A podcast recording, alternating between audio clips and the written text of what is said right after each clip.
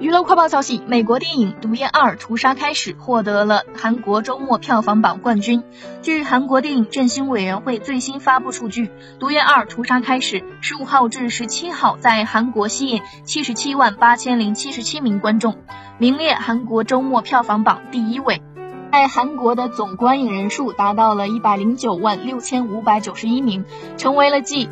速度与激情九》与《黑寡妇》之后，今年韩国第三部上映第一周就突破了百万观影大关的影片。